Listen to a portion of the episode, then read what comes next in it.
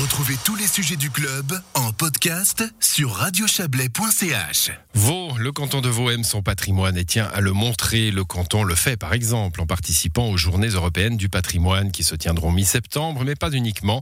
On va parler de cela avec vous, Pascal Broulis. Bonsoir. Oui, bonsoir. Alors le canton aime son patrimoine, on le sait, vous aussi, hein, euh, c'est quelque chose sur lequel vous insistez euh, chaque année. Qu'est-ce qui vous attache tant à, à ce patrimoine bâti, mis à part la charge qui est la vôtre?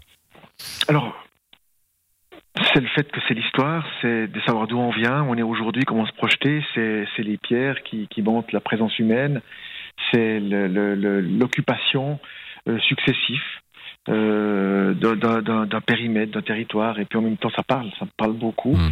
Et puis ça appartient à tout un chacun, donc euh, de, de l'ouvrir, de le présenter, de le vulgariser, ben ça c'est magnifique, c'est un truc qui, est- qui, qui, qui m'accompagne depuis depuis enfant. Depuis l'enfance, ouais, c'est un truc personnel, on le sent bien en tout cas avec vous.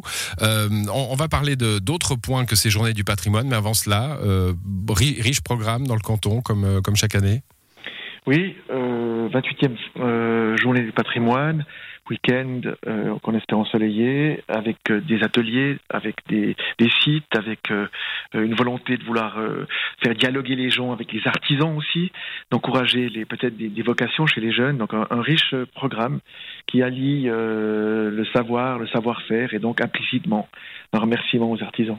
Voilà, avec euh, évidemment des, des lieux dans nos régions, euh, dans nos régions du, du Chablais et de l'Est vaudois plus généralement, le pays d'en haut bien sûr, hein, représenté euh, chaque année euh, sur cette affaire. On va parler euh, en marge de ces journées du patrimoine. hein. vous avez invité la presse ce matin à la cathédrale de Lausanne qui va être rénovée, on va en parler, mais aussi vous avez rappelé que le canton de Vaud modifie sa législation hein, sur le patrimoine en, en dissociant notamment le, le- la, la loi pour ce qui concerne le patrimoine, les sites naturels, les monuments, euh, ce qui permet de mieux la spécialiser, c'est ça?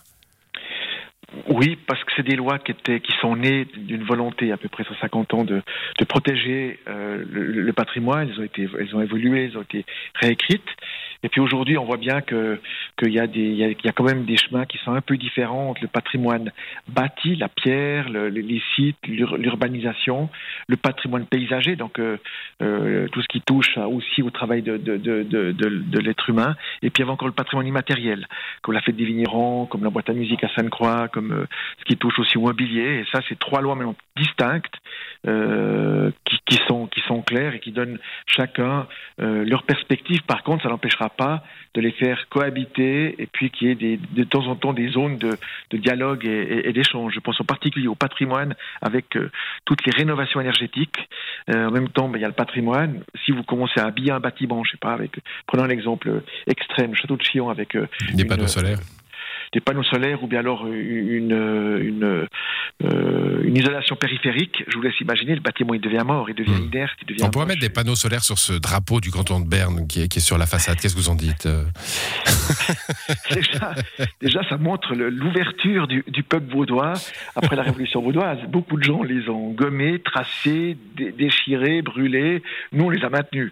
Et donc, ça veut dire qu'on était respectueux de toutes ces années d'occupation de, de- des, des confédérés bernois qui, avaient, qui, qui étaient venus sur nos terres. Bon, je vous ai interrompu avec cette boutade, mais c'est vrai que euh, on, se pose souvent cette question hein, de de, euh, de de l'urgence de de- d'améliorer euh, euh, le rendement euh, des, des bâtiments, que ce soit comme vous disiez pour les pour les isoler ou pour les panneaux solaires par exemple. Et puis, bah, souvent se pose la question de est-ce qu'on peut dénaturer un, un bâtiment? Alors, un bâtiment qui n'a pas de valeur patrimoniale ou bien qui est multiplié par, par, un certain nombre, on peut, le documenter pot- potentiellement, puis après l'inventarier au niveau photographique, puis après ben, le détruire pour construire autre chose. C'est ce que font les, Chinois de- depuis, des siècles, c'est ce que font beaucoup les Japonais. Voilà, ça c'est une approche. Et puis l'autre approche, c'est de le conserver, et puis par contre l'adapter un peu avec pourquoi, pourquoi pas avec des gros bâtiments, des ascenseurs qui peuvent être cachés, pour, parce que comme notre population vieillit, pour qu'ils puissent toujours être accessibles à des populations handicapées. Donc voilà, c'est c'est un tout. Je crois que ce qui est important quand on parle de patrimoine, c'est de l'ouvrir, c'est de le rendre le plus, le plus possible accessible et puis vivant, qu'il soit utilisé, qu'il soit utilisé pour ce qu'il était et ce qu'il est aujourd'hui en 2021. Il y a euh, dans, patrimoine et, préservation du patrimoine aussi le besoin de préserver un savoir-faire. Hein. On, ne rénove pas. Euh, on a toujours l'exemple des tavillons, évidemment, hein, pour, euh, pour les toits du pays d'en haut, mais, mais, mais pour des bâtiments historiques, il y a des savoir-faire qui sont en train de se perdre. Oui, parce que parce que peut-être on a peut-être trop, trop misé dans, dans, nos écoles des fois en disant que le, tertiaire était, était la panacée pour tout le monde. Les métiers manuels sont importants et dans les métiers manuels il y a aussi beaucoup d'intellect. Il hein. faut réfléchir, il faut préserver, il faut transmettre, former des apprentis, former des, jeunes qui font la relève. Donc c'est un travail qui est, fantastique et merveilleux. Pensons aux tailleurs de pierre, euh, pensons à des gens qui restaurent des, peintures ou des tableaux, des gens aussi qui travaillent dans, dans, dans, des univers comme comme le, le toit. Vous avez parlé des pavillons ça c'est une technique euh, vernaculaire très ancienne d'utilisation de, de, bois local pour pour euh, pour euh, soit isoler, soit embellir. Parce que pavillon, on embellit aussi les bâtiments. Et puis aussi d'autres techniques. Alors voilà. Et tout ça, il faut le garder. Et il faut que les gens se forment. Alors il y a deux variantes, soit sur des bancs d'école, ou soit dans un atelier où les, où les apprentis viennent, un peu la, la méthode du compagnonnage, et puis euh, gentiment le, le maître transmet à, à l'élève qui devient ensuite le maître et reforme euh, un futur élève. L'État, l'État peut aider à ça? Oui, on donne des subventions. D'ailleurs, la nouvelle loi qui sera discutée au Parlement euh, fait la part belle à la notion de formation, de transmission, d'information, de vulgarisation. Puis quand les gens sont informés, eh bien après ils protègent mieux.